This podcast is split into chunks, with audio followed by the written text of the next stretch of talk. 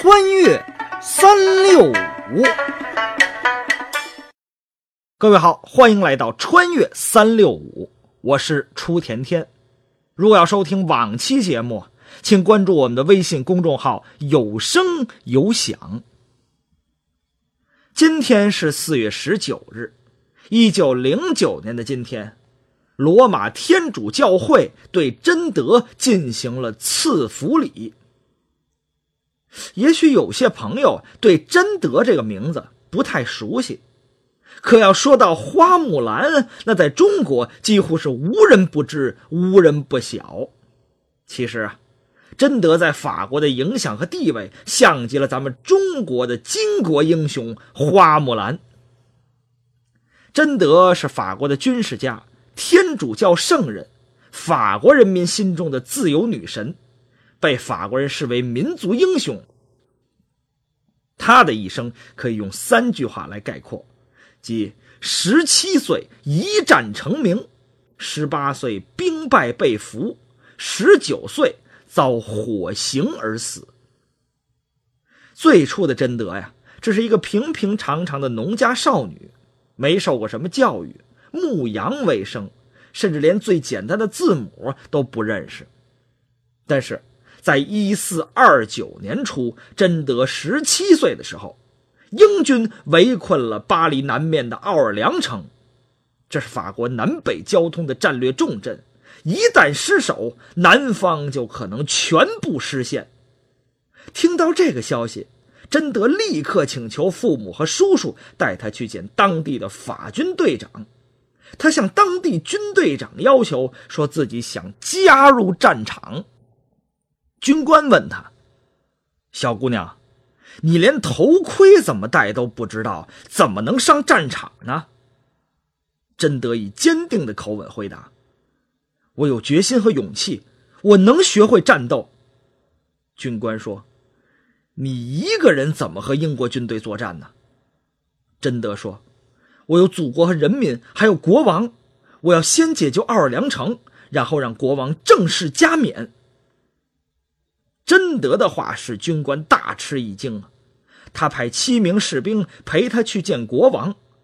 法国国王查理七世被贞德坚不可摧的意志感动，同意让他带一支三四千人的军队去解奥尔良城之围。贞德的武器只有一把剑和一面旗帜，在战斗中他总是高举旗帜，冲在队伍的最前面。他和他的旗帜在哪里，法国士兵就奋不顾身地跟随而上，发动冲锋。经过无数次浴血奋战，贞德和他的部队来到了奥尔良城下，守城的法军却不肯开城迎接，他们不相信贞德这个女孩子能带兵打败英军，有人甚至认为她是妖怪巫女。贞德也不申辩，他巡视一周，看到城的另一边还有一座最坚固的英军堡垒，便指挥法军攻击敌垒，拿下了胜利，军威大振。奥尔良战役的胜利彻底扭转了法国在整个战争中的危难局面，战争从此朝着有利于法国的方向发展。接着，贞德又率军收复了许多北方领土。并在兰斯大教堂举行了查理七世的加冕礼。但是，宫廷贵族和查理七世麾下的将军们却不满意这位平凡的农民丫头影响的逐渐扩大，于是便蓄意谋害贞德。一四三零年，在康边城附近的战斗中，当贞德及其部队被英军所逼撤退回城时，这些封建主把他关在城外，最后竟然以四万法郎的价格无耻的将他卖给了英国人。贞德宁死不屈，他高呼：“为了法兰西，我视死如归。”一四三一年五月二十九日，贞德备受酷刑之后，在卢昂城下被活活烧死。他的骨灰被偷到塞纳河中。此时，贞德还不满二十岁。英格兰军队最终被赶出法国。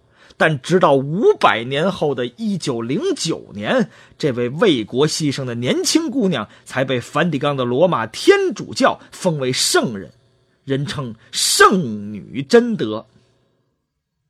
今天的穿越三六五就和您聊到这儿，关注我们的微信公众号“有声有响”，就可以看到文字版的故事内容，也可以收听到其他好听的节目。